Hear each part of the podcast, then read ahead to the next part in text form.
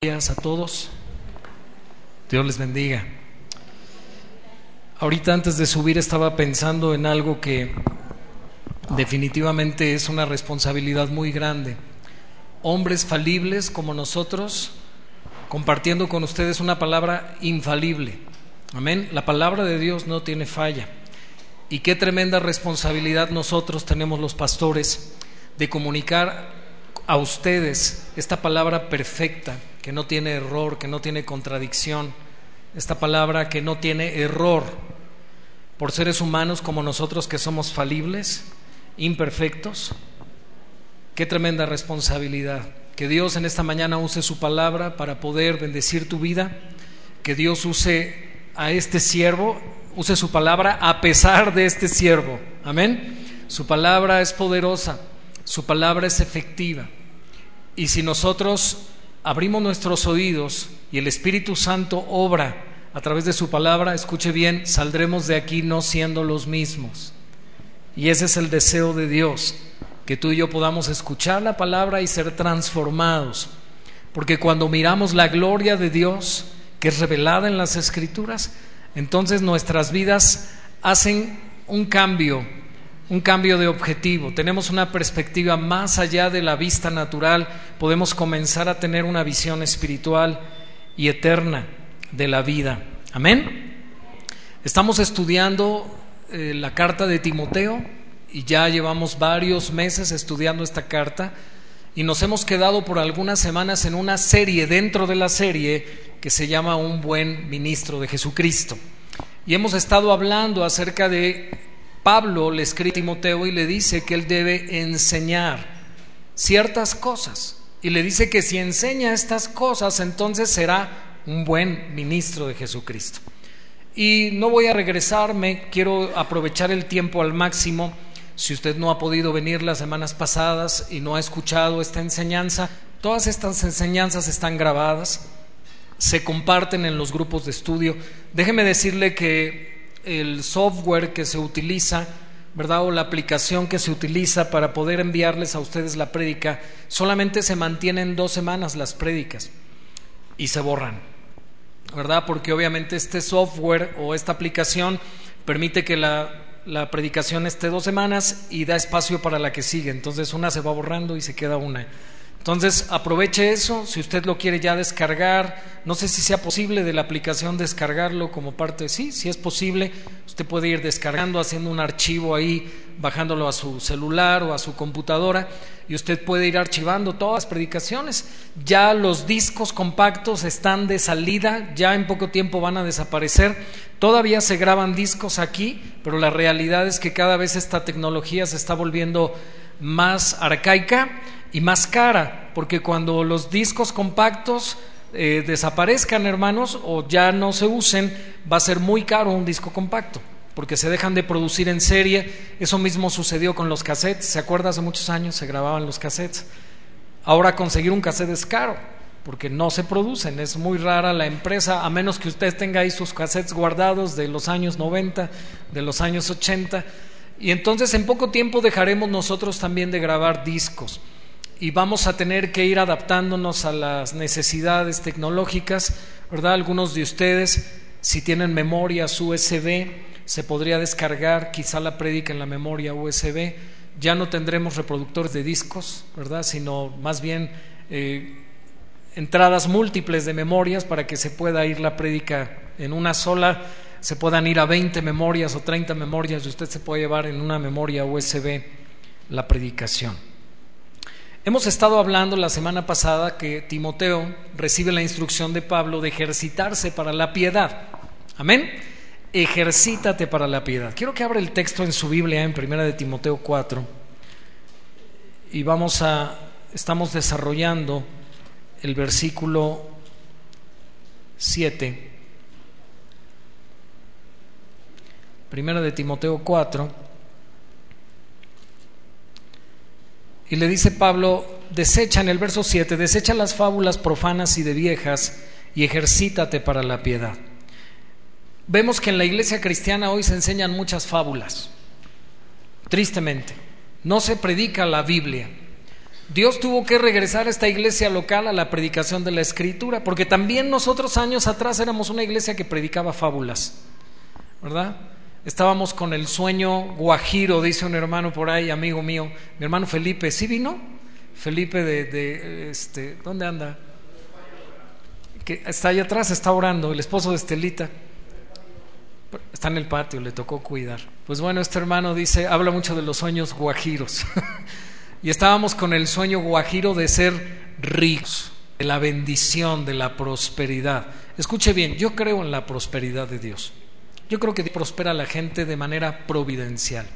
Pero hemos aprendido que un cristiano no debe desear la riqueza.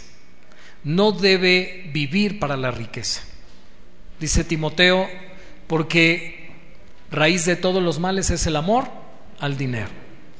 Así que si usted ama más a mamón, escuche bien, yo sé que esa palabra suena muy fea y suena como una grosería, porque así culturalmente se usa en nuestra ciudad. Por esa palabra mamón está en la Biblia, no en el español como traducción. La traducción en el español dice riquezas. Jesús dice, no se puede servir a mamón y a Dios. Y mamón era el Dios de las riquezas. Porque o agradarás a uno y con el otro quedarás mal. Así que si usted vive para sus motivos terrenales, y estamos hablando hoy, ejercítate para la piedad, y se nos habló la semana pasada de algunos de los elementos. El primero de los elementos, yo voy a compartir dos más si el tiempo me lo permite, elementos para ejercitar la piedad. Diga conmigo, elementos para ejercitar la piedad. La piedad, hermanos, es la vida que agrada a Dios. La piedad es una vida de devoción en acción. No son solo palabras. Es muy fácil decir que amamos a Dios. Es muy fácil cantar lo que estábamos cantando hace un momento. ¿Verdaderamente Dios es todo lo que tú anhelas? Eres todo lo que anhelo. Tu voluntad es lo que quiero. ¿Realmente es eso tu vida? Cantarlo es bien fácil. Realmente vivir con eso en mente cada día, decir, Señor, ¿qué quieres que haga?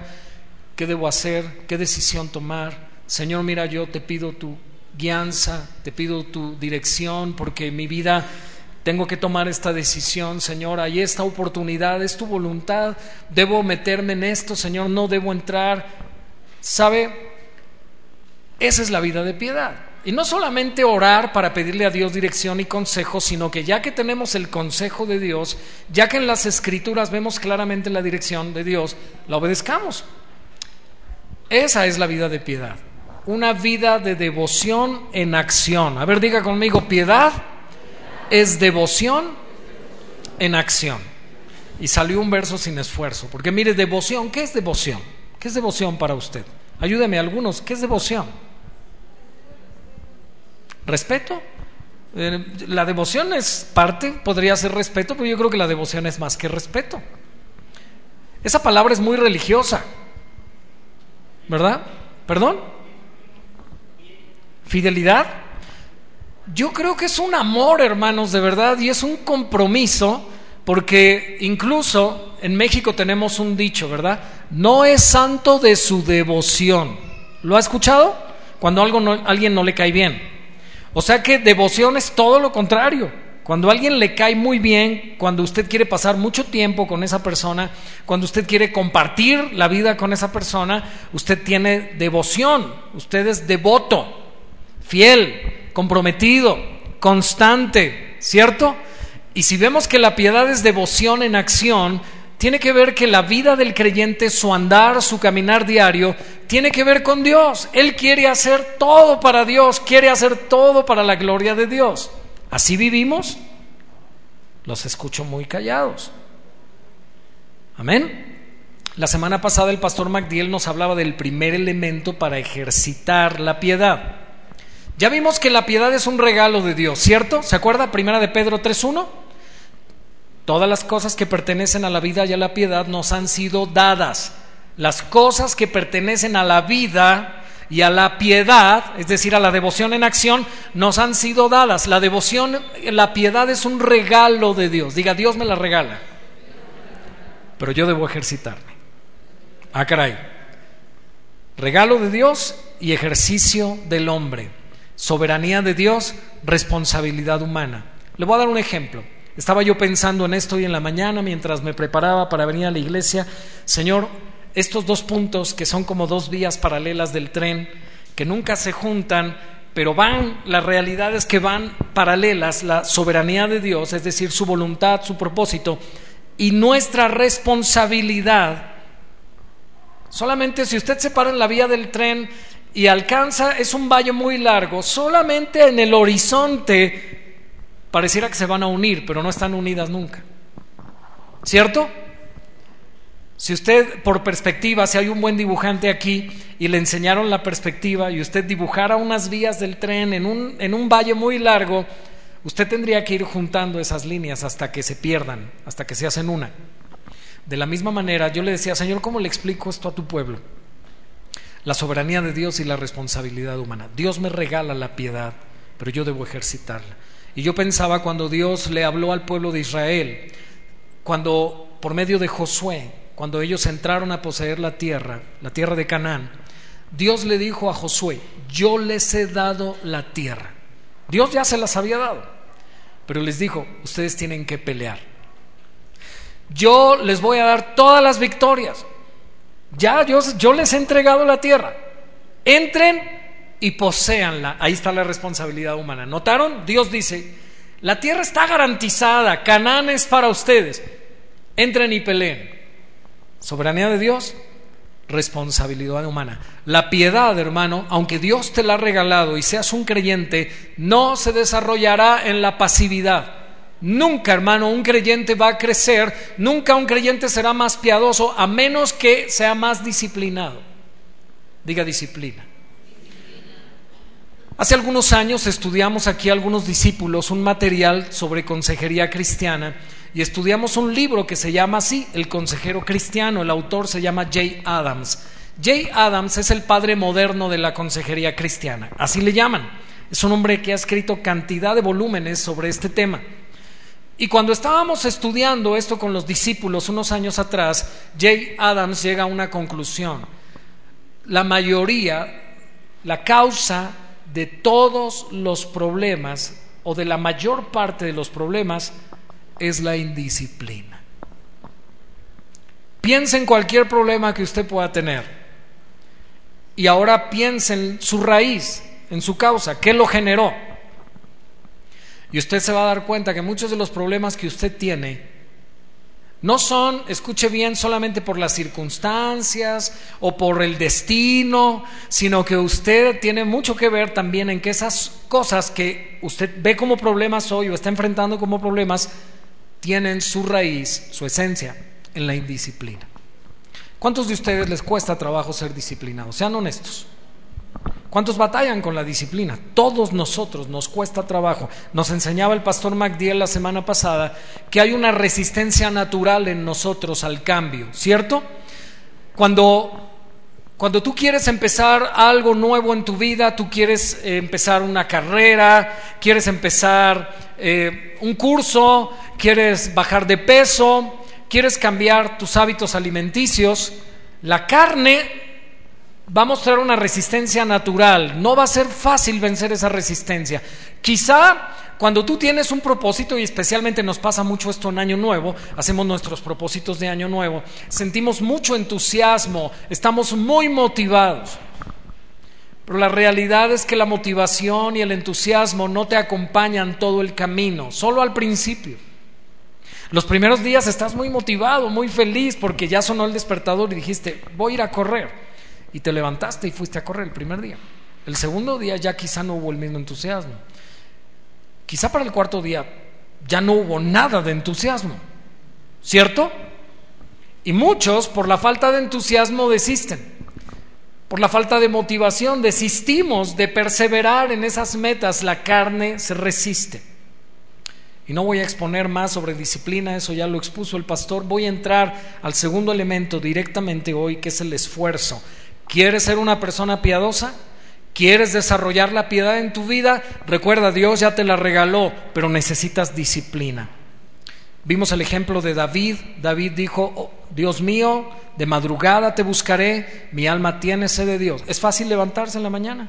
Si fuera fácil, yo vería en la lista de las personas que entran a la oración matutina a cientos de personas, pero veo decenas de personas. ¿Cierto? Amén. Si la, si la, disciplina fuera fácil, los miércoles no habría lugar aquí para todos los que vendríamos a orar. Y yo sé que podemos dar muchas razones y, y quizá en algunos casos sean razones válidas para no asistir. En otras creo que son excusas, porque no nos gusta la disciplina. Amén. Hay algunos que dicen, yo soy cristiano de cuna. Ser cristiano de cuna, en primer lugar yo creo que no hay cristianos de cuna, lo he dicho hasta el cansancio, pero escuche bien, el que tú hayas nacido en una familia cristiana no te hace cristiano. Dios no tiene nietos, solo tiene hijos. Amén. La salvación es personal. Si tú piensas eso, estás como los judíos que crean que por solo nacer en Israel ya son hijos de Abraham. Y no es así. Amén. Se requiere disciplina para congregarse formalmente cada domingo y decir, voy a hacer a un lado todo lo demás porque el domingo es el día del Señor. ¿Cuántos de ustedes han entendido en la Biblia que el domingo es día del Señor? No quiere decir que si un día sales de vacaciones con tu familia y se atravesó el domingo, te regreses el sábado para estar el domingo. O sea, faltar un domingo, bueno, estoy de acuerdo cuando estás de vacaciones. Faltar un domingo cuando estás muy enfermo, que de verdad te sientes muy mal, no hay problema. Pero hay algunos que faltan mucho porque no tienen una disciplina. Y eso sabes que muestra cuando tienes una persona que no te congregas regularmente, estás mostrando tu falta de amor por el Señor, tu falta de amor por la palabra de Dios. ¿Cómo se siente una mamá? ¿Cuántas son mamás acá? Ok, ¿cómo se siente una mamá que sus hijos no la visitan, no la buscan? ¿Qué pasaría, mamás, ahora que viene el Día de las Madres, ¿no? ¿Qué pasaría si todo un año ninguno de tus hijos te habla, ninguno de tus hijos te va a ver ¿Cómo te sentirías, mamá? ¿Muy amada? No, sentirías una tremenda ingratitud de parte de tus hijos, ¿cierto? ¿A cuántas mamás les gustaría vivir eso? ¿Verdad que no? Ahora voy a, voy a, voy a pasarlo al otro polo. Dios es nuestro Padre. Amén. Y vimos hace un ratito que no tenemos nada sino porque Él no lo ha dado. Dios es tan bueno con nosotros, tan generoso con nosotros, pero nosotros somos una bola de ingratos. ¿Somos, ¿Somos ingratos? Sí, sí somos mal agradecidos. Y entonces podemos pasar semanas y meses incluso sin congregarnos. ¿Y eso qué revela? Revela nuestra falta de amor por Dios. Usted me podrá decir lo que quiera. Usted podrá, podrá tratar de encontrar las justificaciones que quiera. Para mí son pretextos. Amén. Y se lo digo en amor, créame, yo tengo que decirle la verdad. No quiero quedar bien con usted. A mí no me interesa quedar bien con usted. No me interesa que usted me ame o me odie. Créame, si enseñas esto, dice Pablo a Timoteo, serás un buen ministro. Yo quiero ser un buen ministro. A mí me interesa quedar bien con Dios. Dios dice esto en su palabra y yo se lo tengo que decir a usted. Así usted se enoje. Pablo dice en los Gálatas capítulo 1, si quisiera agradar a los hombres no sería siervo de Jesucristo. Amén. Así que regresando al tema del esfuerzo, quiero leer un poquito aquí mis notas. La disciplina requiere de esfuerzo. Ya hablamos de la disciplina, pero la disciplina, disciplina requiere esfuerzo y nuestro problema radica en el hecho de que no queremos nada que nos cueste trabajo. Pablo, al relacionar la piedad con el ejercicio físico, nos está diciendo que la piedad requiere esfuerzo. ¿Cuántos practican aquí algún deporte? De manera constante, es decir, la práctica semanal, juegan fútbol, o van a correr diario, o van al gimnasio, o practican, no sé, hay tantas cosas ahora, ¿verdad? Que no sé ya todos los términos medio agringados, ¿no? Que se utilizan en los gimnasios. A ver, ayúdenme con algunos, los que saben. ¿Perdón? Fitness, ¿verdad? No sé qué es eso, pero fitness es un término. ¿Quién hace fitness? ¿Verdad? Ahora, la hermana hace fitness, ¿verdad? ¿Qué otra cosa, qué otra disciplina deportiva hay? Ayúdenme. ¿Perdón? cardio, ¿verdad? En la, en la cinta, ¿no? Ahí están corriendo en la banda. ¿Cierto? ¿Cuántos hacen cardio aquí? Pues deberíamos de hacer más, como que no. Aleluya. Miren, hermanos, Pablo no está en contra del ejercicio físico.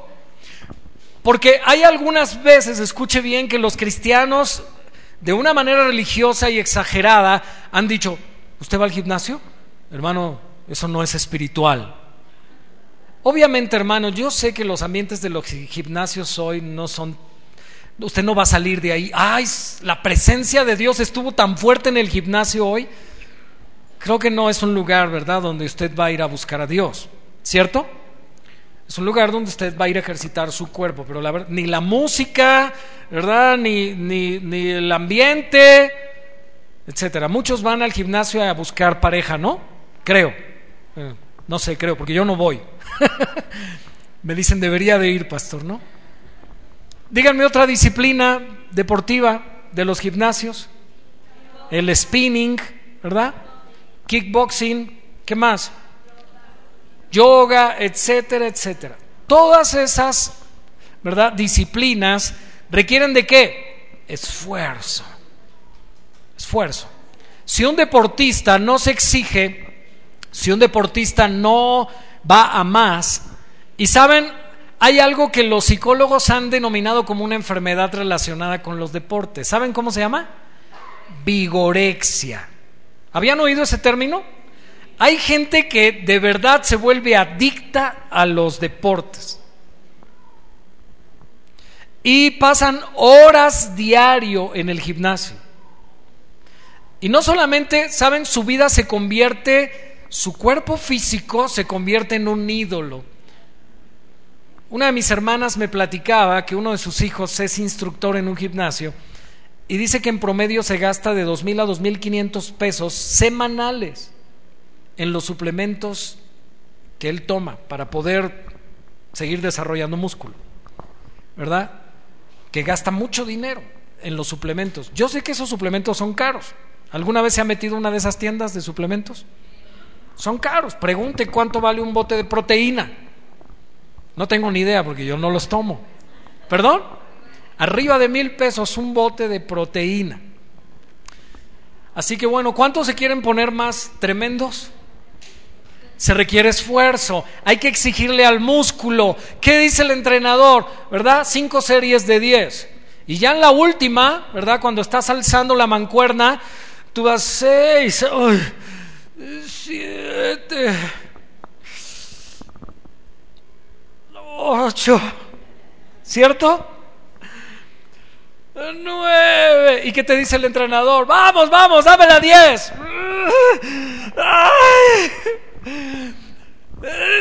Diez, ¿verdad? Y entonces dicen que sin dolor no hay ganancia, ¿cierto? Son dichos de los hombres. Se requiere esfuerzo. Si no duele, no sirve, ¿verdad? No es fácil dedicarnos al desarrollo de la piedad. La piedad va a requerir esfuerzo también. No hay ningún amén. ¿Cuántos quieren salir? ¿Sabe mi objetivo? Es que usted salga de aquí diciendo, yo quiero ser un hombre o una mujer piadosa. A ver, hermano, quiero que usted lo piense por un momento. Piense en todos los beneficios que esto va a traer a su vida, a su familia, a su entorno. Yo quiero ser una persona piadosa. Amén. ¿De verdad lo desea? ¿De verdad se va a ir hoy motivado como cuando usted va y por, le dan un tour del gimnasio y le dicen, mira, esto es lo que vas a hacer y esto es lo que puedes lograr y mira, ve esta fotografía, ve cómo estás hoy bien panzón y mira cómo te vas a ver? Y usted hasta pega la fotografía ahí en el espejo de su, de su tocador y usted se ve todos los días y dice, ya me vi, ya me vi. No es fácil, hermanos, requiere gran esfuerzo, esfuerzo continuo, diga continuo. Algunos creyentes tienen la mala idea de romper un hábito, escuche bien, simplemente con un deseo, malos hábitos. Para poder romper malos hábitos, ¿cuántos tenemos malos hábitos? ¿Alguien tiene malos hábitos alimenticios aquí? Levante la mano. ¿Alguien tiene malos hábitos de sueño aquí? Levante la mano. ¿Alguien tiene malos hábitos aquí, hermanos, de limpieza, no levanten la mano. No se avergüence solito. Pero hay gente que batalla con el hábito de lavarse los dientes tres veces al día. ¿Cierto? Estamos hablando de un hábito que es algo que todos sabemos que después de cada alimento debemos hacer nuestra boca, pero a algunos les da flojera, ¿cierto? Pero las consecuencias son caras, ¿verdad? ¿Cuánto vale ahorita una endodoncia? ¿Hay algún dentista aquí? 1800 pesos. ¿Alguien se acaba de hacer una? Sí, 1800 pesos. ¿Toda la endodoncia completa? ¿O por conducto? Por dos conductos. Pero hay muelas de tres conductos. O sea que si te cobraron, más o menos te cobraron 900 pesos por conducto. Si tuviera usted una muela de tres conductos, 2700. Aproximadamente 2500. Y todo porque no nos dio la gana cepillar nuestros dientes. ¿Cierto? ¿Algunos de ustedes han perdido alguna pieza dental? No se haga. ¿Cuántos traen ahí sus, verdad? Sus dientes postizos. ¿Por qué? Porque no cuidamos nuestro aseo, ¿cierto? A veces si estamos hablando del aseo de nuestra boca, no me voy a ir más profundo. Mire, voy a dar un, un ejemplo respecto a los hábitos. La ira, por ejemplo. Hay personas que tendemos a ser iracundas, que tenemos el mal hábito de tener la mecha corta, como se dice en buen mexicano, y explotar cuando alguien te provoca. Escuche bien, ese problema no se va a resolver con que usted diga, de ahora en adelante no me voy a irar más, voy a tomar la decisión de que cuando venga un problema, ¿verdad? Lo voy a enfrentar bíblicamente. ¿Usted cree que eso va a resolver el problema? No, hermanos. No, con deseos no se resuelven las cosas. Para usted quitar el mal hábito de la ira, usted necesita sembrar un hábito de amabilidad. Usted tiene que decir, no me voy a esperar hasta que vuelva a surgir un problema para actuar con amabilidad. No, usted tiene que empezar a decir, voy a ser amable con todos todo el tiempo. No esperar que surja un problema para ser amable. No, todo el tiempo voy a ser amable con todos y voy a tener ese hábito en mi vida para que cuando llegue el problema yo voy a reaccionar ya habitualmente de manera amable. ¿Están ahí? ¿Sí me entendieron o no? ¿Quieres dejar malos hábitos? Esto va a requerir esfuerzo. Nuestros malos hábitos nos hacen vivir impíamente, lo contrario a la piedad. Si yo quiero desarrollar y establecer nuevos hábitos, no tengo que esperarme a algún deseo o a que llegue el momento del problema, tengo que empezar a hacerlo de manera consciente e intencional. Diga conmigo, intencionalmente. Así que, por ejemplo, si usted tiene un problema de la ira y esto aplica a usted, la próxima, a partir de hoy, hermano, a todo el mundo sonríale. Ya quite esa cara de amargado. Por favor, voltea con el que está al lado y dile, ya, por favor. Sonríe. Amén.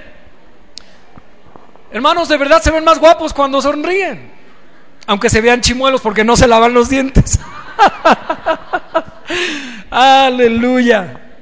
Mire, para es bien importante, vea que dice Efesios 4:29. Ninguna palabra corrompida salga de vuestra boca, sino la que sea buena para la necesaria edificación, a fin de dar gracia a los oyentes. ¿Dios te permite que salga alguna palabra mala de tu boca? Dice, ninguna. Y esto no es una sugerencia, hermanos, está en forma imperativa, es un mandamiento. Ninguna palabra corrompida salga de vuestra boca. ¿Y cómo voy a sustituir esas malas palabras si yo soy una persona mal hablada? Si soy de Veracruz, ¿verdad? Es que algunos, pastores que yo soy de Veracruz, ustedes no saben, en Veracruz todos hablamos ahí. Paja mecha, ¿no? Escuche bien, el Señor te dice ninguna palabra, sino, ¿qué significa ese sino? Significa lo contrario. O sea, eso no, esto sí la que sea necesaria para la mutua edificación. ¿Cómo vas a quitarte las malas palabras? Hablando buenas palabras. Si no tienes algo que decir que edifique, no digas nada. ¿Sabes? Ponle un filtro a tu boca. Amén. ¿A cuántos les gusta el agua sucia para tomar? ¿Quién se tomaría una botella que dijera 99% purificada, 1% del caño? ¿Te la tomarías? Y obviamente para que esa agua sea purificada tuvo que pasar por un proceso a través de ozono y carbón activado y algunos filtros para que cuando esa agua salga, ¿verdad? Del filtro sea 100% pura. ¿Cuántos quieren pasar sus vidas a través de los filtros? De esa misma manera tú debes intencionalmente, diga intencional, decidir el día de hoy, y no, recuerda que no basta tu decisión, tú tienes que decidirlo, pero tienes que depender de Dios y decir, Dios, ¿sabes un ratito antes de tomar la cena? Yo estaba orando y le estaba diciendo, Señor, Señor, tú conoces las áreas de debilidad de mi vida, tú conoces las áreas con las que yo lucho. Yo sé que con esas áreas, Señor, yo ofendo tu santidad. Y, y no estoy haciendo ese pecado que mi mente me, me, me quiere llevar a hacer. Pero ayúdame, Señor, porque mi pensamiento es pecado ya. Por favor, ayúdame. Y ayúdame intencionalmente, Señor, que cada vez que ese pensamiento venga a mi mente yo pueda decidir cortarlo y pararlo. Y no estar coqueteando con ese pensamiento. Pero yo tengo que hacer un esfuerzo. Dios me va a dar su gracia. Pero yo tengo que esforzarme. Cada vez que ese pensamiento venga, yo tengo que decir, no, esto no, no, no, no, no, no, en el nombre de Jesús no. Y tengo que pensar en lo puro, porque la Biblia dice, todo lo puro, todo lo amable, todo lo que es digno de alabanza, todo lo que es virtuoso, en eso pensar. Yo tengo que frenar mi mente, le tengo que meter el freno de mano y frenar con motor. Alto ahí, no más. Porque Santiago dice que si yo sigo pensando en esa concupiscencia, esa, esa concupiscencia va a dar luz el pecado y el pecado va a dar luz muerte. Así que, ¿qué debo hacer? Hablar solamente las palabras para la necesaria edificación. Diga necesaria edificación. Diga, mi esposa necesita ser edificada. Díganlo varones. Mujeres digan, mi esposo necesita ser edificado. Padres digan, nuestros hijos necesitan ser edificados. Patrones digan, mis empleados necesitan ser edificados. Empleados digan, mi patrón necesita ser edificado. Amén. Ahora digan, los hermanos de la iglesia necesitan ser edificados. ¿Cómo es la edificación según Pablo? Necesaria. Es decir, hermanos, es indispensable. Usted necesita ser edificado. Y si usted va a, decir algo que no edifique, mejor Pablo nos está diciendo, no lo diga. Y ahora no lo está diciendo de esa manera negativa como yo lo dije. Más bien Pablo dice, habla solamente lo positivo. Porque algunos dirían, mejor ya no digo nada. No, Pablo no está diciendo eso. Pablo diciendo, está diciendo, habla lo positivo. Habla lo edificante. No está diciendo que no hables, dice, habla. Voltea con el que está a tu lado y dile, habla lo que edifica. ¿Cuántos dicen amén? Primero me deshabitúo, ninguna palabra corrompida salga de vuestra boca, y luego me habitúo. Amén. Solo la necesaria, solo las palabras que son necesarias para la edificación. Amén. Cambiando palabras corrompidas por palabras edificantes. Si yo hago el hábito de hablar palabras edificantes, voy a empezar, escuche bien, ya automáticamente a hablar de esa manera. Efesios 4:31 dice, quítese de vosotros toda amargura, enojo, ira. ¿Quién se la tiene que quitar? Pablo dijo, ¿Dios te quitará la amargura? ¿Eso dice el texto? No, ¿qué dice? Otro mandamiento, quítese de vosotros. ¿Estás enojado? ¿Hay alguien enojado aquí hoy? ¿Alguien vino enojado? No se hagan, tienen caras de angelitos. Hay veces que venimos a la iglesia enojados, no se haga. Yo como pastor a veces he venido enojado. A veces he venido enojado con mi esposa. Sí, el pastor se enoja con su esposa, sí se enoja con su esposa. La, esposa del pastor se enoja con el, con el pastor, sí, también se enoja. Aunque nos vea así de santos. No me diga que usted siempre viene contento a la iglesia. Usted ha venido a veces en contra de su voluntad. A veces usted ha venido porque no le queda otra. No se haga. ¿Y qué dice Pablo? Quítese de vosotros toda amargura. ¿Estás amargado? ¿Quién es el amargado? El que no perdona. El que sigue aquí. Me hicieron. Y me la van a pagar. Soy un mártir. Pobrecito de mí, me lastimaron. Pero me la pagará. Ese es el amargado. ¿Saben? La gente amargada hace cada cosa que sorprende de verdad la amargura. Platicaba con mi esposa y le decía, ¿cómo, es, ¿cómo puede ser que esta persona después de tanto tiempo siga haciendo esto? Está amargada. Quítese de vosotros todo enojo, toda ira, toda gritería. ¿Hay algún gritón aquí? ¿Alguien es muy gritón en la casa? Quítese. No usted, la gritería. Amén. Maledicencia, malas palabras y toda malicia. Oye, ¿has tenido pensamientos maliciosos esta semana? Ha habido algunas cosas que tú, no, eso no está bien. Tú sabes que no está bien. Quítese de vosotros. ¿Y qué dice? Venga, ese es deshabituarse. Ahora habitúate. Antes bien, otra vez vemos lo opuesto. Ese antes bien significa que en vez de hagas esto, sed como benignos. ¿Quién es alguien benigno? ¿Alguien sabe el significado de esa palabra benignidad? A ver quién trae un teléfono inteligente y me ayuda a buscar el significado del diccionario, benignidad. Rapidito. Yo tengo una idea en mi cabeza respecto de esa palabra. ¿Perdón? Bueno, pues está muy sencillo el significado, no me dice mucho. Benignidad, hermanos, es que tú te pongas en los zapatos del otro. Por ejemplo, es bien fácil juzgar, supongamos. Tal persona en el ágape se comprometió a dar dos pizzas. Ay, el hermano no dio, qué bárbaro. Ya me hizo enojar. Ese hermano se pasa, pero bien que comió, ¿verdad? Bien que comió y no da. A veces esa puede ser nuestra reacción, ¿cierto o no? La reacción carnal. Pero una persona con benignidad dice, quizá el hermano no tuvo dinero. Quizá el hermano tuvo algún problema económico esta semana y no pudo comprarlas. No hay problema, hermano, no se preocupe. Pero alguien que no es benigno hace todo un pancho. ¿Cierto? ¿Cómo eres? ¿Eres benigno? Alguien que llega tarde a una cita, supongamos, si tú eres benigno, en vez de enojarte porque ya estás 15 minutos esperando, 20 minutos esperando, tú dices, si en 5 minutos no llega, me voy y me pierde. ¿Cierto? Y resulta, hermanos, que bueno, cuando estás a punto de irte, ya estás decidido, llega la persona.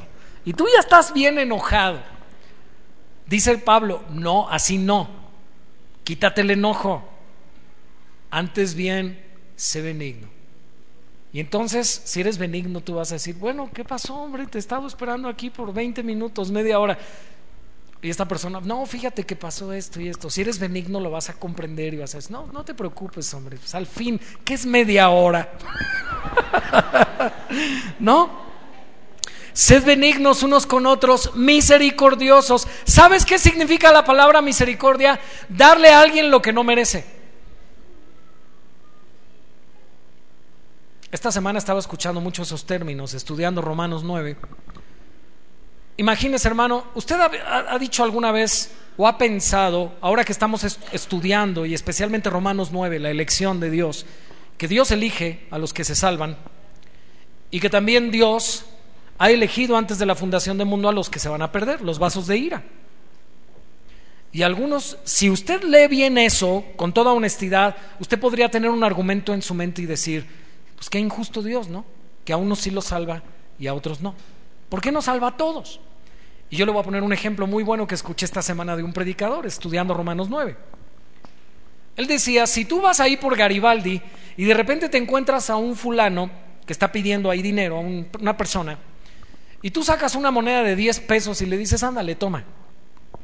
Porque esa persona, oiga, échame una mano, ¿no? Mira una moneda, porque sacas la de a 10 y le das. El que va contigo acompañándote, que ve que tú haces ese acto de misericordia, de bondad, te dice, ah, no, ¿sabes qué? Qué injusto eres.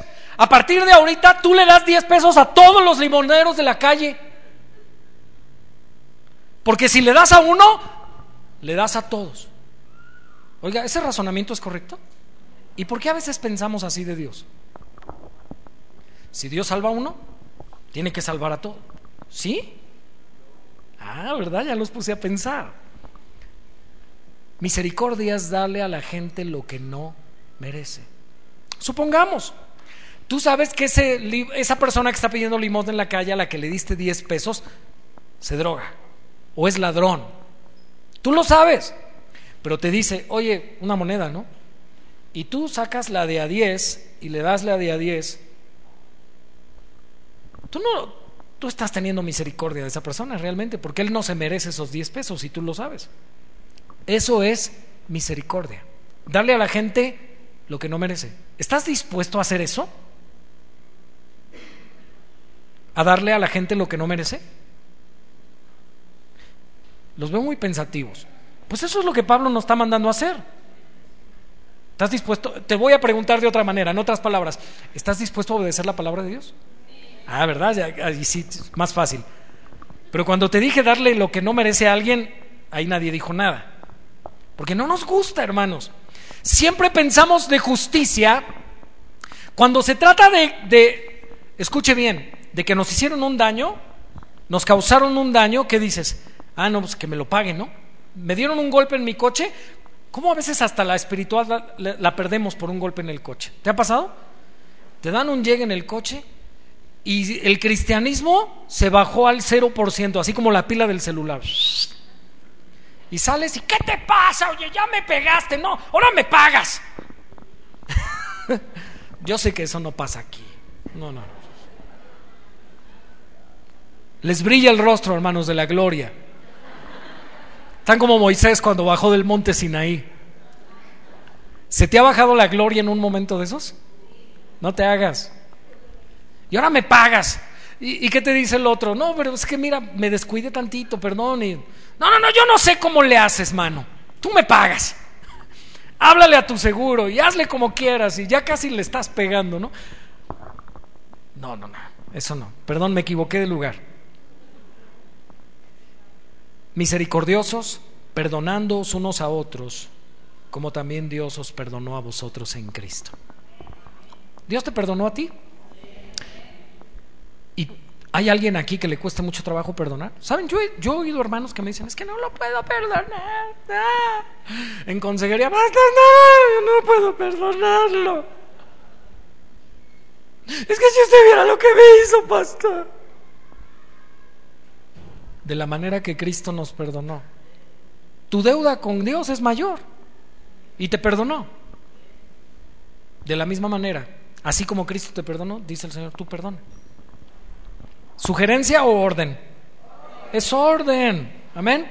¿No, ¿Nota usted cómo esto requiere esfuerzo? ¿Todavía quiere vivir la piedad? ¿Cuántos quieren ser piadosos todavía? como cinco, algunos así como, así como en la última.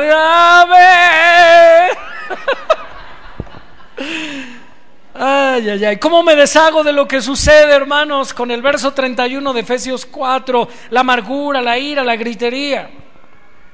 Aplicando el verso 32, siendo benignos unos con otros, siendo misericordiosos, perdonándonos. Muchos dicen, para el siguiente problema decido ser benigno. Eso es un error. Cuando tú sabrás que vendrá un problema, tienes que tomar la decisión de ser benigno aun cuando no haya problemas. Amén. ¿El cristiano debe ser benigno solo cuando hay problemas o todo el tiempo? ¿El cristiano debe ser misericordioso solo en un momento de misericordia donde se presente la necesidad o todo el tiempo? Diga, nuevos hábitos. Amén. Había un hermano que tenía problemas con los semáforos. Siempre andaba con prisa ese hermano. ¿Conocen a alguien así que siempre tiene... Ay, este va bien despacio, que hoy nomás está estorbando. ¿No se da cuenta que va en el carril de alta? ¿Cuántos han dicho eso? Aunque ahora nos ponen a 50, ¿no? En las avenidas, 50 kilómetros por hora. Y ese hermano cuando llegaba un alto se desesperaba y se enfadaba, se llenaba de ira. Y cuando cambiaba siga, si el que iba delante de él iba despacio, uy hermano. Entonces un día él detectó ese problema, su desesperación. Fue con su pastor, le pidió consejo. Y el pastor le dio el consejo. Mira, cada vez que llegues a un semáforo, aprovecha ese tiempo para orar Cambia ese hábito de desesperación que tienes por un hábito de la oración. Aprovecha esos, esos espacios, esos segundos breves, ocúpalos para orar. Haz un nuevo hábito. Dos semanas después llegó con el pastor y le dijo, ahora amo los semáforos en rojo. Amén. Tenemos que sustituir los viejos hábitos por nuevos hábitos. Tenemos que vestirnos de Cristo. Amén. Muy bien, ya vimos que la piedad requiere disciplina y la piedad requiere esfuerzo. Número tres, la piedad requiere paciencia. ¿Quieres ser más piadoso? ¿No? Los veía más animados hace ratito. La piedad requiere, además de disciplina y esfuerzo, requiere qué? Paciencia. Mira, hermano, en esta época del Internet de alta velocidad, banda ancha, ¿verdad? Las computadoras que son con procesadores, ¿verdad? ¿Cómo se les llaman ahora los procesadores más modernos de las computadoras? A ver quién sabe aquí un poco de cibernética. ¿Nadie? ¿Cómo se les llama a los procesadores? Tienen un nombre, no recuerdo, pero se me fue de la cabeza. ¿Cómo? Intel, pero tienen un nombre. Es Cordos Duo y no sé qué tanta cosa, ¿no? Cori no sé qué y Ahora los procesadores, ¿qué procesador trae tu máquina? Core 3, Core 5, Core... No sé en qué Core van, ¿verdad? Pero entre más Cores, más rápida, ¿no? ¿Cierto o no? O sea, como que trae, trae turbo la máquina de la computadora, entre más Cores traiga. En esta época donde todo lo queremos rápido, ¿qué ha pasado, hermano? Fíjese, antes cuando usted quería volver a oír una canción, usted le tenía que dar al cassette el botoncito para echarlo para atrás, ¿se acuerda? Pero ahora cuando el internet está lento, usted le pone un video y ahí está la vueltita, ¿no? Como antes en el cassette, pero ahora es digital la vueltita, ¿no? Y le ha pasado a usted mientras está la bolita ahí, ¿verdad? Usted, ¡ay, este internet está muy lento! ¡Qué desesperación! ¿Le ha pasado? ¡Ay, no se descarga este archivo! Ya llevo aquí horas esperando. ¿Cuál horas? Llevas unos segundos. Mira, hermano, la paciencia en estos días de la comida instantánea, de, ¿verdad? El Internet digital, toda la era digital, nos cuesta mucho trabajo ser pacientes, ¿cierto o no? Queremos soluciones rápidas. Lo quiero ahora, lo quiero ya, ¿cierto? Pero Dios dice que se requiere paciencia para ser piadoso. Alba Edison, cuando tuvo la idea de la bombilla incandescente, hermanos, ¿saben cuánto, cuántas veces lo intentó? Él dijo, he aprendido diez mil formas de no hacer una bombilla eléctrica. Digan conmigo paciencia. Escuche bien, Abraham Lincoln, 13 derrotas antes de llegar a ser presidente de Estados Unidos. Yo a veces veo también, no, no crea que soy, estoy a favor del presidente de la República Mexicana y que yo voté por él, no. Pero escuche bien, este hombre ha sido persistente, ¿cierto o no? Eso lo tengo que reconocer, definitivamente. Así que hermanos, eso requiere paciencia, la piedad requiere paciencia. Muchos creyentes fallan en el desarrollo de su vida piadosa porque tiran la toalla demasiado rápido. El diablo le susurra en sus oídos, nunca podrás, no comiences, no vas a poder. Muchos antes de empezar ya el diablo les está diciendo, no vas a poder. ¿Para qué te metes al mentoreo? No le hagas al cuento. El diablo te dice, no te metas. A los 15 días te vas a salir. Tú ya sabes cómo eres. Hey, ¿están ahí? Eso de la escuela dominical a las nueve de la mañana no es para ti. Tú, tú no eres de esos estudiosos. Tú, tú acuérdate cómo eras en la escuela. Ahora resulta que tú a las nueve, ni tú te la crees. Diga conmigo paciencia, perseverancia, constancia. Primera de Pedro 2, segunda de Pedro 1, verso 3. Como todas las cosas que pertenecen a la vida de la piedad nos han sido dadas por su divino poder, mediante el conocimiento de aquel que nos llamó por su gloria y excelencia. ¿Por medio de quién recibimos esa piedad? El conocimiento de Cristo. ¿Cómo vas a ser más piadoso cada día? Entre más conozcas a Cristo, tu piedad aumentará. Amén. ¿Cuál es el medio a través del cual recibimos la piedad? Cristo. El conocimiento de Cristo. Amén. Y por medio de las cuales la gloria y excelencia que describe en el verso 3 nos ha dado preciosas y grandísimas promesas para que por ellas, diga por ellas, llegaseis a ser participantes de la naturaleza divina, habiendo huido de la corrupción que hay en el mundo a causa de la concupiscencia, es decir, de los deseos de la carne. Vosotros también, poniendo toda diligencia, diga esfuerzo. ¿Qué es poner toda diligencia? Hermanos, es echar toda la carne al asador. ¿Así estás viviendo tu cristianismo? Hermano, si honestamente Dios te evaluara hoy y te dijera, estás viviendo tu cristianismo poniendo toda la carne al asador, echándole todas las ganas, ¿tú, tú dirías que eso es verdad? No dice aquí Pedro, en forma de mandato, poniendo en ello toda diligencia es decir, disposición, poniendo todo lo que está de mi parte. Y ahí vienen todos los mandamientos, añadida a vuestra fe virtud, a la virtud conocimiento, al conocimiento dominio propio, al dominio propio paciencia, a la paciencia piedad, a la piedad afecto fraternal y al afecto fraternal amor. Dios nos ha dado recursos, los recursos que usted y yo necesitamos para ser piadosos. Usted no tiene pretexto. El día que usted llegue con Dios, usted no le va a... Es que fíjate que a Él le diste más. Por eso Él era más espiritual. No, Dios te va a decir, yo te di lo mismo que a Él. Nada más que tú eras medio... ¿Cómo? ¿Lo digo o no lo digo? Medio bolsón. ¿Verdad? Medio flojo. O flojo completo, no medio. Si fallamos en el camino, hermanos, si usted empezó el mentoreo y dijo, híjole, sí, ya me atrasé con las tareas y ya me descuidé y todo, cuando se abra otro mentoreo, si ya lo dieron de baja, porque sabe que en el mentoreo los dan de baja, ¿sí sabía?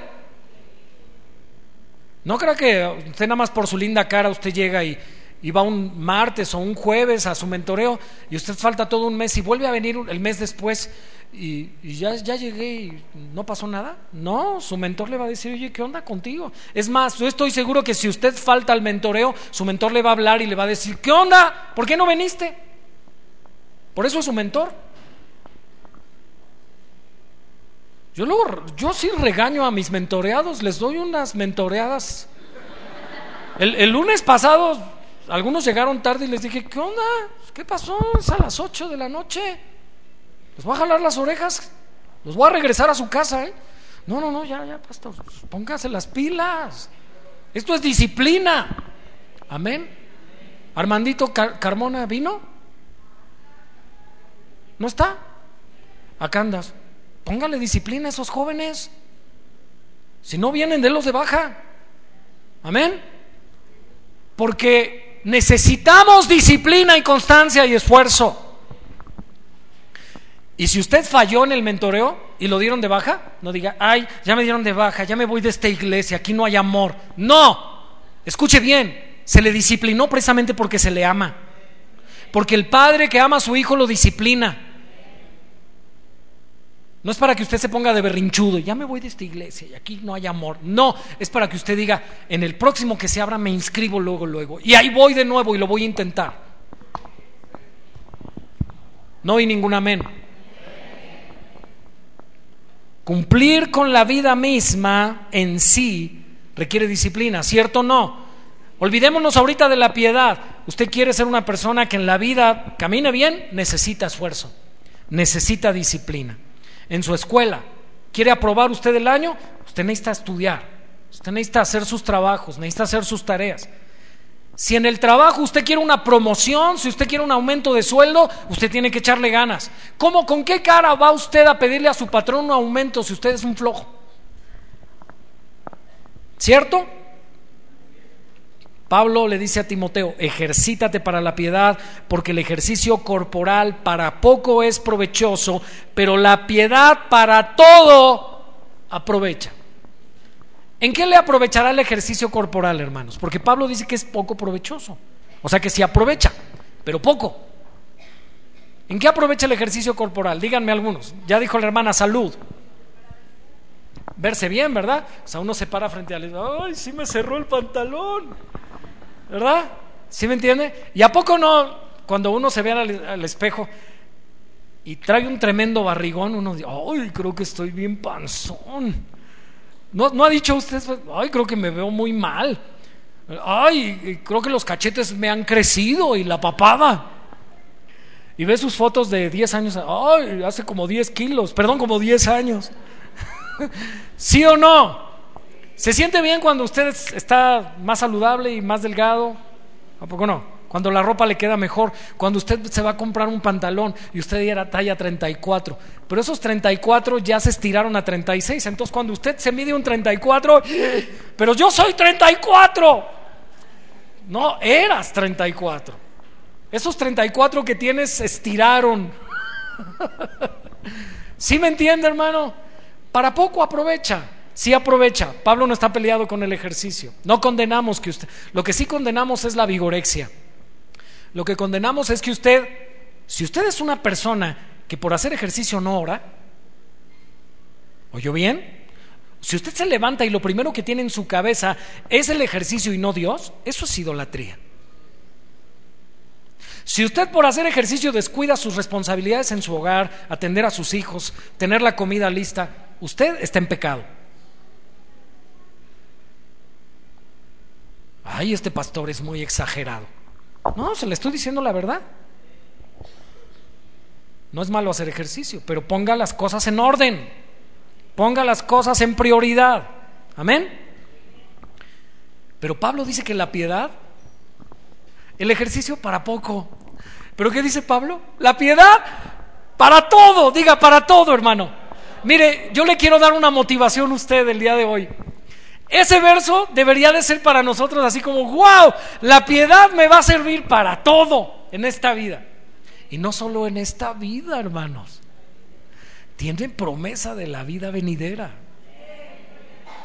¿Sabe? La gente que se está esforzando y está siendo disciplinada en el ejercicio aquí, en el trabajo, en la escuela, pues se aprovecha, pero para poco. Pero el que se aprovecha de la piedad y la ejercita, no solo tendrá bendición aquí, sino tendrá bendición siempre. Porque la piedad para todo aprovecha. Amén. El que hace ejercicio tendrá más salud y un cuerpo más hermoso quizá. Pero escuche bien, el que se ejercita para la piedad no solamente tendrá salud y un cuerpo más agradable, todo toda su vida será permeada y bendecida por esa piedad. Su matrimonio, sus hijos, su trabajo, su escuela, su salud, amén, sus relaciones interpersonales, todo será bendecido. El apóstol Pablo tomó la figura del ejercicio físico. No sé cómo andamos en tiempo. O ya me, me querían avisar desde hace rato. O estoy predicando tan bien que no quieren que acabe. No es cierto. es broma. Escuche bien, hermanos. Pablo utiliza el, ejemplo, porque él está haciendo una analogía. Los griegos les importaba mucho el cuerpo. ¿Ha visto usted las esculturas griegas? ¿Verdad? No me diga que los ve todos panzones y... ¿Verdad que no? ¿Cómo son las esculturas griegas? Unos cuerpos bien definidos, bien marcados. ¿Sabe? En la antigüedad los griegos pasaban muchas horas en el gimnasio. Y los gimnasios no solamente eran centros como hoy para la cuestión de la vanidad, sino también eran cuestiones para ir a ilustrar la mente, porque en el ejercicio griego físico en los gimnasios se hablaba de filosofía. Entonces no solamente salías con el cuerpo ejercitado, sino con la mente. Iban los filósofos al gimnasio y hablaban y, vertían sus filosofías en la mente de aquellos que estaban ejercitando sus cuerpos. Qué bueno sería que así fuera hoy, ¿verdad? Que uno fuera al gimnasio y saliera uno bendecido y saliera uno más ilustrado. La realidad es que no es así. Pablo utiliza esta analogía y nos habla de la responsabilidad que tiene el creyente en el desarrollo de su vida piadosa, y es en ese contexto que Pablo compara los beneficios de la piedad. Timoteo se encontraba en una ciudad griega y los griegos ponían mucho empeño en el ejercicio físico, los buenos atletas eran elevados al sitial de los héroes, y cualquier esfuerzo que se hiciera para llegar a ser un gran atleta era válido. Primera de Corintios 9:25, vaya conmigo, dice, todo aquel que lucha, de todo se abstiene. Ellos, quienes, los atletas, a la verdad para recibir una corona corruptible, pero nosotros una incorruptible. A los atletas les ponían una corona de laurel, ¿cierto? En las Olimpiadas. Pero dice el Señor, yo tengo para los que se ejercitan en la piedad, Pablo está hablando aquí de la diferencia del cristiano y el atleta, otra vez usando esta analogía, esta comparación y diciendo el atleta por ejemplo, tengo un hermano ahorita que se está preparando para el Ironman, le llaman, creo que es un triatlón en Monterrey. Y él está ejercitándose muchas horas al día, ¿verdad? Y está nadando y está haciendo bicicleta y está corriendo porque él quiere un premio o la satisfacción de haber por lo menos participado y haber terminado, aunque sea en el lugar 2000, pero ¿Sí me entiende? Hay personas que así dicen, con tal de haber participado y, haber terminado, me doy por bien servido. Esa es una corona, podríamos decir, corruptible. Pero Dios nos dice que nosotros, los creyentes, que también nos esforzamos como ellos. A ver, hermano, dígame cuál es su rutina de ejercicio espiritual diario. Porque usted me podría decir en lo natural, media hora de cardio, media hora de fitness, como decía la hermana, ¿verdad? Eh, media hora de yoga, ¿verdad? Etcétera, etcétera. Pero yo le pregunto, a ver, ¿cuál es su rutina diaria de ejercicio espiritual? No, no, no, no, espéreme, espéreme, espéreme, no le pregunté eso. Usted me podría decir orar, leer la Biblia, sí, ¿cuánto tiempo? ¿Cuánto tiempo oras? ¿Cuánto tiempo lees la Biblia?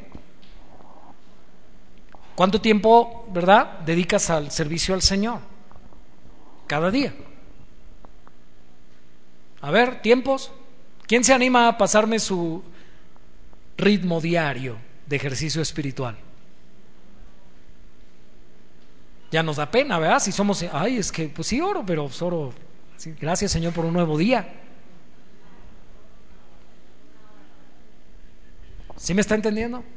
Si un atleta que se está entrenando para un evento deportivo entrena cuatro horas diarias, Usted se está entrenando para el cielo, hermanos. ¿Cuánto debería usted ocupar? Ay, pero si viera, pastor, yo soy una persona muy ocupada, yo no tengo tiempo.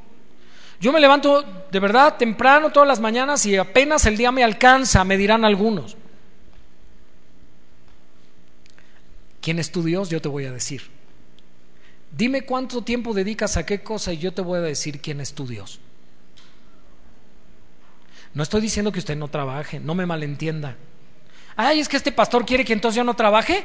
Quiere nada más que yo me la pase todo el día con la Biblia y la oración y... No, no, no, no, no, no, no, no. Simplemente, hermanos, yo creo que diario debemos ir incrementando. Ahora, si usted es una persona que no hace ningún tipo, no tiene ninguna rutina de ejercicio espiritual diario, ¿qué le pasaría si usted mañana quiere ir al gym en lo natural y se faja cuatro horas de ejercicio.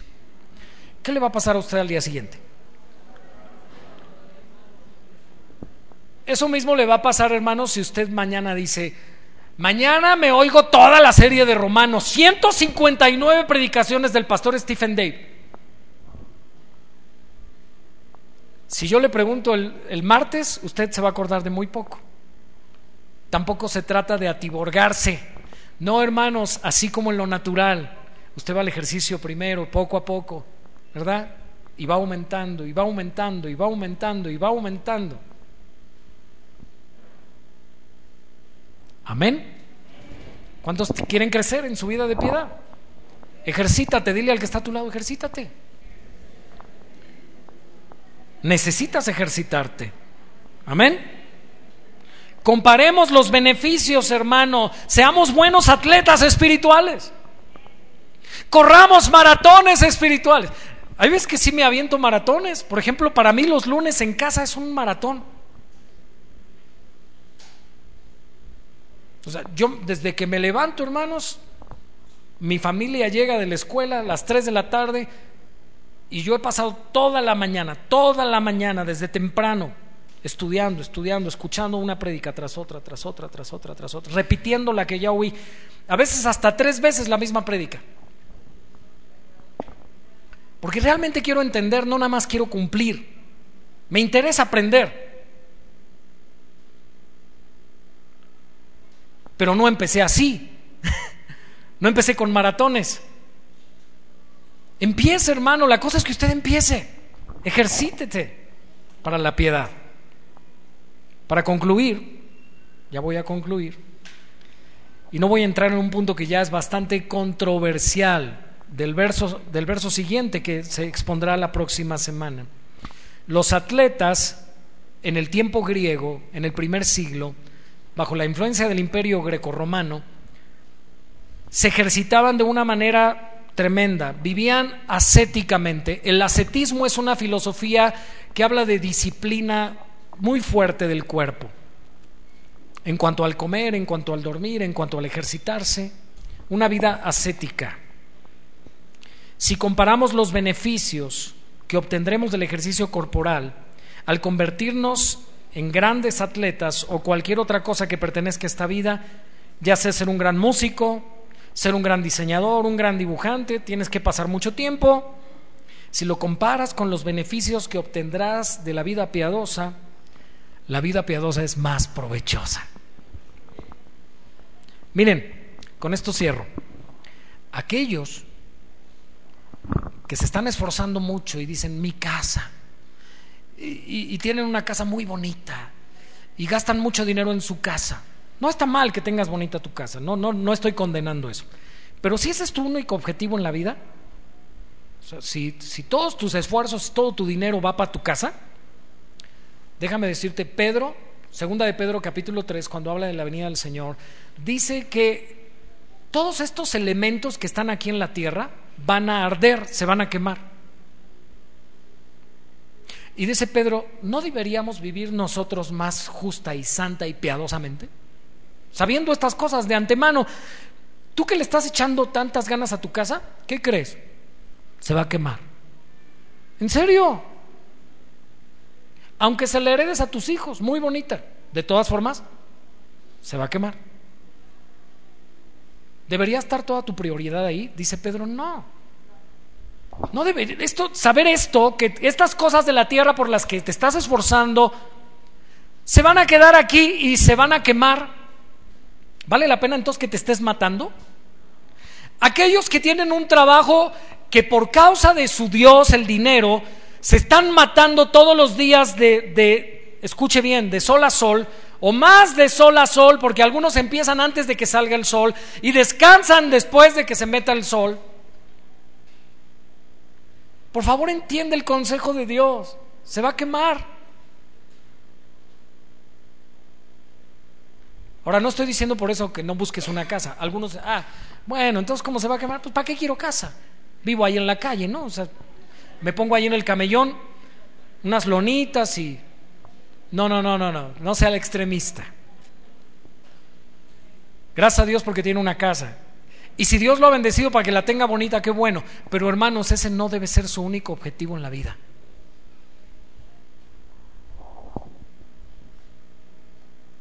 La piedad es más provechosa. Si usted quiere ser un gran músico y usted pasa horas en su instrumento todos los días, déjeme decirle una cosa. Eso le va a dar provecho, ¿cierto? pero la piedad es más provechosa. Si usted solamente se dedica a su instrumento, pero no dedica tiempo para la vida de piedad, pues tendrá poco provecho. Solamente las cosas de esta vida temporal. Pero la piedad tiene promesa de esta vida y de la venidera. Póngase de pie. ¿Cuántos tienen la meta de ser más piadosos?